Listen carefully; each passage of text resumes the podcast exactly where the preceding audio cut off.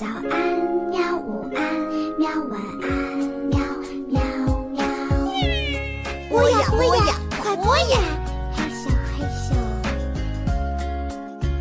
更多精彩内容，请关注博雅小学堂微信公众号。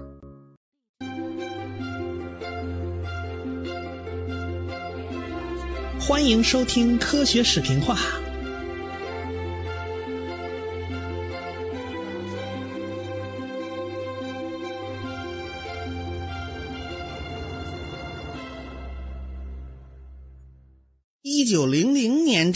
四月二十七号啊，开尔文勋爵在英国皇家学会就做了一个报告，哎，对这个二十世纪的物理学的一个展望，对以前物理学的一个总结嘛。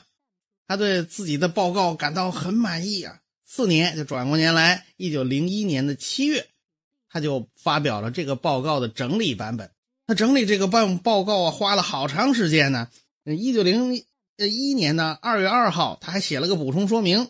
啊，他说这这篇文章是在那次做报告的基础上加了大量材料编写而成，哎，可见这个开尔文勋爵啊很上心呢。在这篇文章里啊，这开尔文勋爵就描述了物理学界那两朵最著名的乌云，一个是以太和有质体的相对运动问题，哎。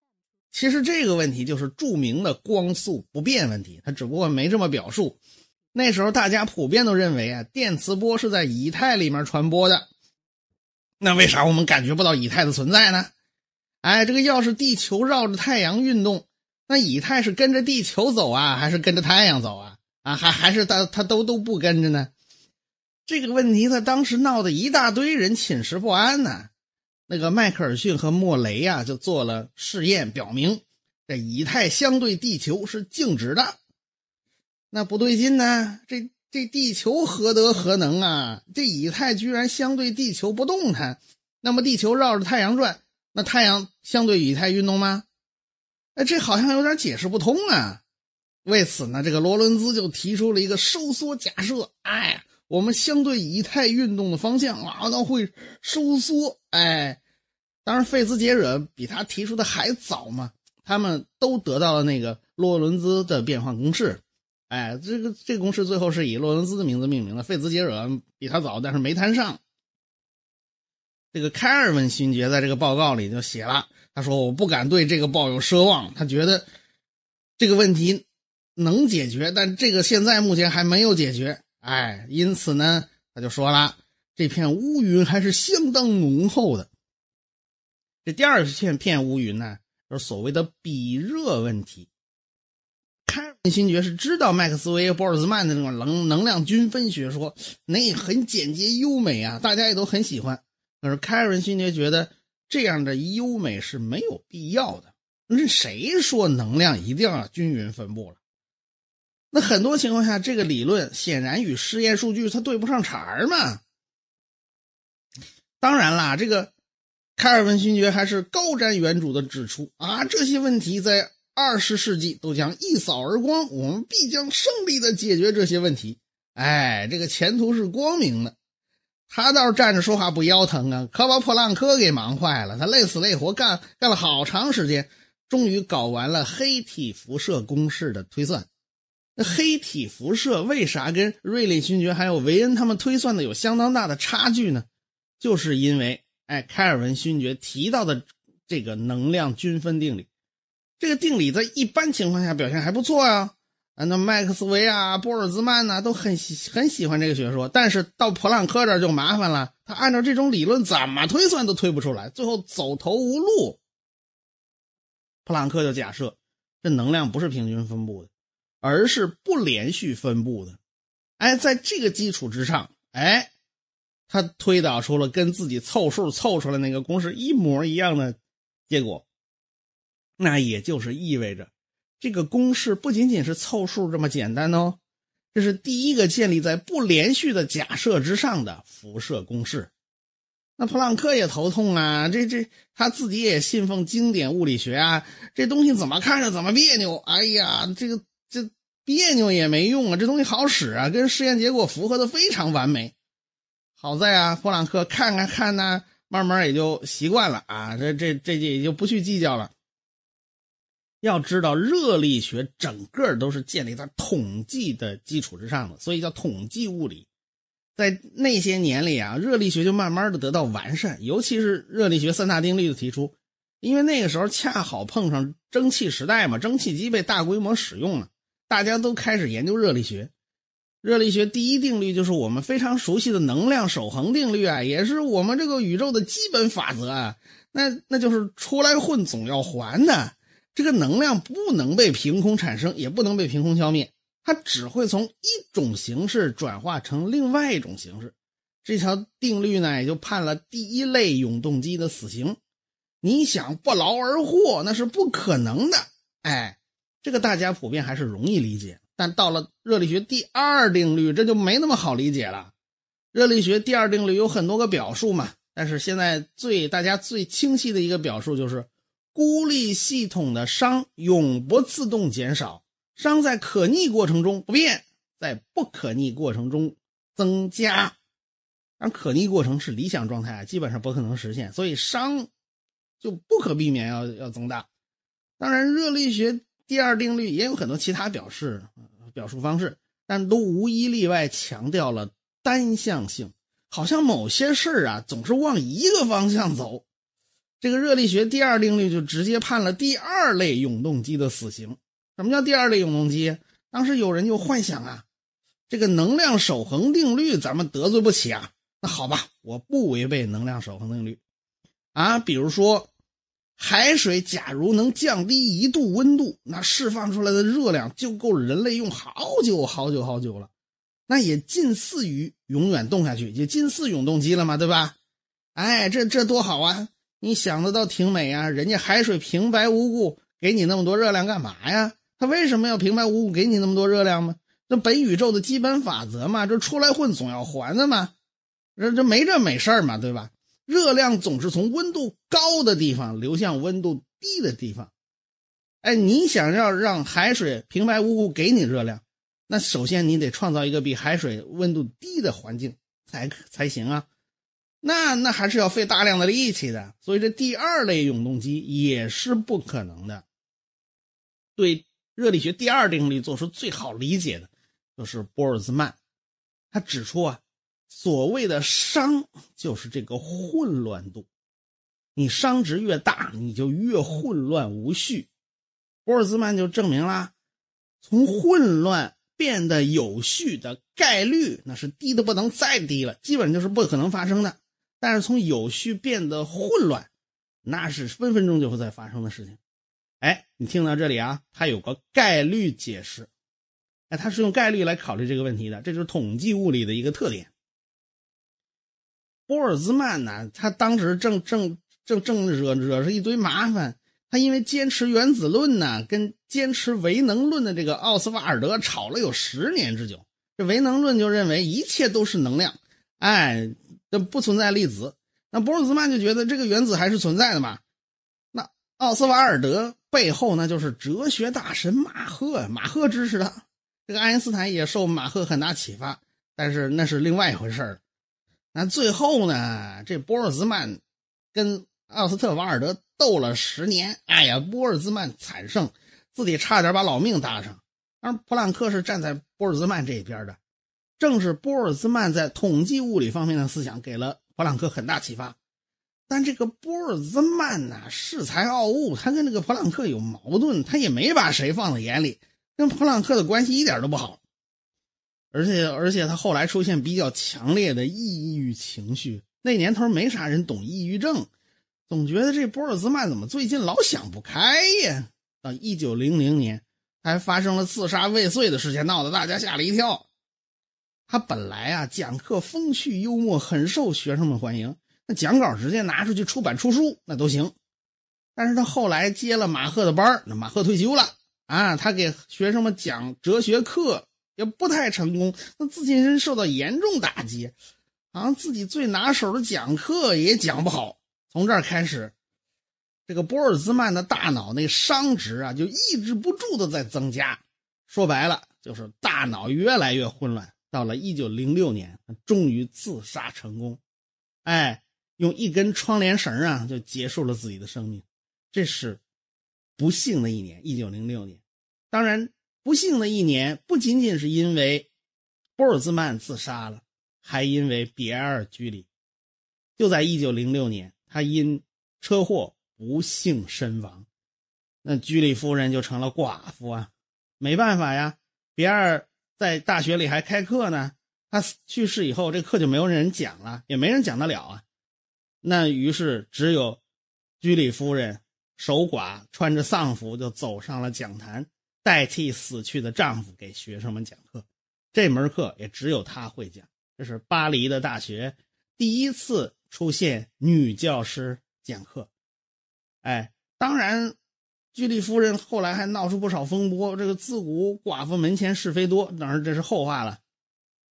咱们翻回头说普朗克，对于他的公式啊，他是这么解释的：光波的发射和吸收过程中，物体的能量变化是不连续的。如果你是不连续的，那必然就有一个最小单位，这个最小单位，普朗克就称它为能量子。后来被简称为量子。当然啦，微观世界它不像宏观事件的线索那么明显呢。相对论啊，那就是爱因斯坦那个天才的大脑想出来的。那时间、地点、人物啊，什么这时间一九零五年，什么地点啊，他在那个伯尔尼的那个专利局，人物就是爱因斯坦啊，那都很清晰。探讨微观世界的规律的这帮人呢，可不是这样，那是千头万绪。哎，有一大帮子科学家共同完成的量子理论建立的过程也比相对论要曲折多了。那最终建立了量子力学完整基础的那个人，在这一年才刚出生。那个人叫海森堡，现在还在襁褓里吃奶呢。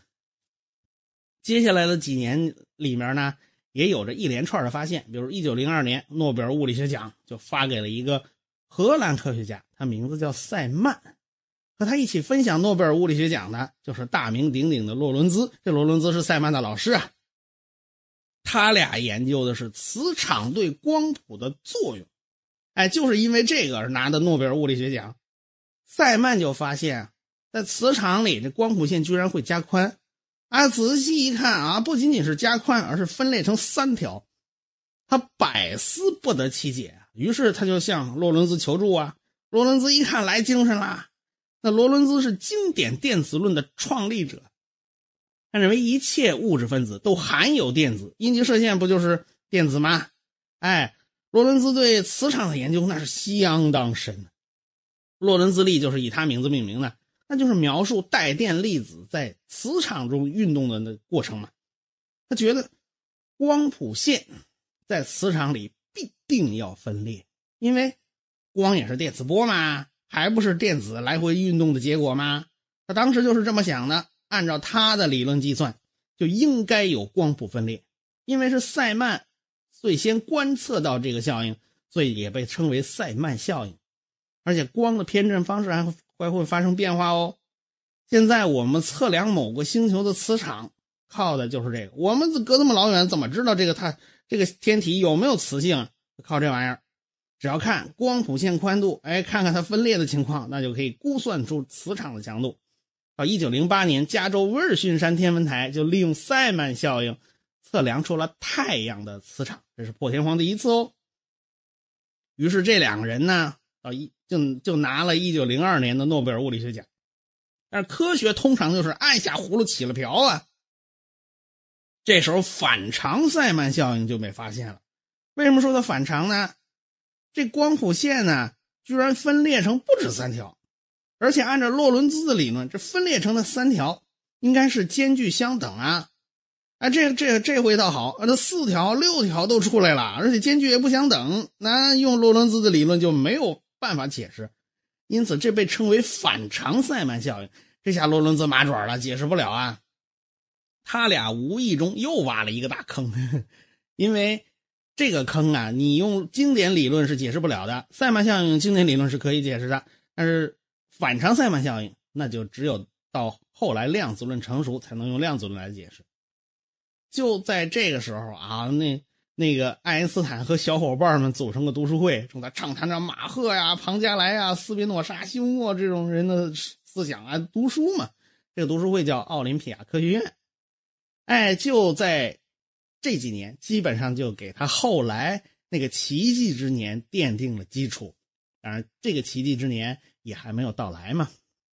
所以说，我们说这个量子领域的这个科学家们是千头万绪，无数人啊，所以就不像相对论那边讲起来那么痛快，就你就讲爱因斯坦就可以了。一九零零年呢，你别忘了那儿还有个远渡重洋的卢瑟福呢，他被他老师汤姆逊一竿子给支到加拿大去了。但是他在加拿大的蒙特利尔就发现了土放射出的气体。哎，这个土好像不仅仅是发生衰变哦，有放射线出来哦。还有一种气体出来啊，他就把这种气体称为土射气，哎，这个名字也是够土的。哎，后来发现啊，这个土射气还产生别的放射性的沉淀物，于是呢，他就跟一个年轻的化学家叫索迪呀就合作，他们两个一九零三年就共同发表了《放射性的原因和本质》。哎，这篇论文是划时代的，因为。他们从这篇论文就可以知道了，放射性原子是不稳定的。他们通过放出阿尔法或者贝塔粒子而自发的从一种元素变成另外一种元素，哎，从一种原子变成另外一种原子，那么这就预示着原子是会变化的。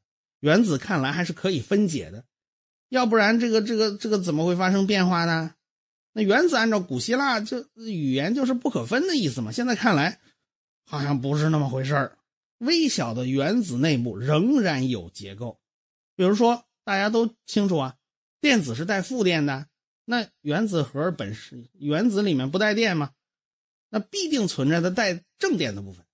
哎，这卢瑟福就怀疑这个阿尔法粒子应该是带正电的，在磁场里面应该是走曲线而不是走直线。但是，哪怕他用最大的电磁铁，也没能把那阿尔法射线给掰弯。到了一九零三年，他终于把阿尔法射线给掰弯了。没错，这个阿尔法射线就是带正电的，因为质量太大了，磁场弱了，掰不动，太不容易观测了。他这结果一出来啊，那开尔文勋爵就坐不住了，他就觉得。既然原子是有结构的，你就得给原子结构搞个模型啊啊，对吧？这个正电和负电到底是怎么个关系？那开尔文勋爵就认为，这个原子啊就是小球。哎，我们到现在很多人还是认为这个原子就是小球。哎，它整体是带正电的，但是里面嵌着带负电的电子，于是整体看起来正负抵消，原子是不带电的啊。这个时候就有个日本人，他就不干了。他认为啊，正负电子它不可能掺和在一块相安无事。你说啊，那么大大一个球，然后把那电子嵌进去，这好像不太像话。这个日本人叫长冈半太郎，那提出一个土星模型，啊，他认为这个电子就像土星的卫星一样，是绕着土星转的。他试图以这个模型来说明这光谱线是如何形成的。哎，因为这个电子的确啊，绕着这个绕着核一转呢，好像是可以辐射出射线的啊，而且还有共振呐，等等等等。那么这模模糊糊、毛乎乎，好像能说得通。哎，他还是依据的经典的麦克斯韦的电磁学理论嘛。哎，电磁那么一转，这光谱就发出来了。这个长冈半太郎的模型啊，是个有核的模型，他认为正电荷是在中间的。当时大家已经猜到了，这个正电荷质量应该是很大的，因为电子质量很小嘛。那原子的总质量又是一定的，毛估一下你都能想得到。所以长冈半太郎也认为这个核应该非常非常大，就像土星和它的卫星那个关系差不多。这个时候，汤姆逊老师就跳出来了，他提出一个葡萄干面包的模型。他认为这个电子啊，就是嵌在面包里那葡萄干你想啊。那么多电子相互之间都是负电，那相互之间会排斥啊，对吧？它不稳定。可是别忘了啊，中间还有个正电荷，它力气很大呀，它就把大家吸引到自己周围，形成一个平衡状态。哎，这六个电子就可以摆一圈了嘛。要说电子多余六个吗？那好办呢，摆两圈嘛，对吧？按照汤姆逊的那个模型，好像可以解释元素的周期率哦。这个原子模型啊，你要想获得成功，那有三关要过。首先是稳定存在，比如说就拿长岗这土星模型来讲啊，按照经典力学，电子绕着核旋转，那是会辐射出电磁波的，能量会源源不断的辐射出来。那么电子它自己的动能就会减少啊，最后就坠毁在它那个核上了。这不是一个稳定的模型啊，这是一个不稳定的模型啊。哎，这是第一点，你得稳定存在。第二点就是你得能解释元素周期率。这元素为什么会有周期？一定是原子核内部的结构不同导致它出现了不同的效果。它为什么会有周期呢？对吧？那第三点呢，你就要解释元素的光谱线，哎，而且元素的光谱线是怎么？为什么是一条条？它是孤立的啊，是是不连续的，很细的线，为什么它是不连续？还有光谱线的一系列效应，你都你你都得能解释啊，什么塞曼效应啊，反常塞曼效应啊，椭圆极化呀，还有啊一一系列效应，你都得能够解释。大家对汤姆逊的这个模型显然是不满意的。因为你这个模型解释不了光谱线呢，真正要解释原子的结构，还要再等些时间。因为汤姆逊的学生卢瑟福正带领着一帮子助手和学生努力奋斗着，这又是后文书要讲的东西了。汤姆逊提出这个原子模型呢，已经到了1904年了第二年，1905年就是所谓的物理学的奇迹年。哎，那个天才爱因斯坦终于等到了他一个雷天下响的时候，咱们下回再说。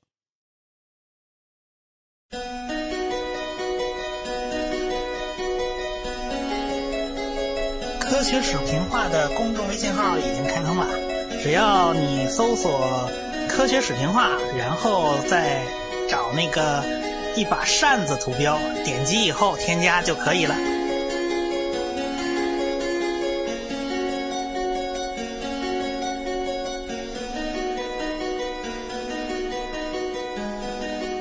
感谢大家的支持与关注。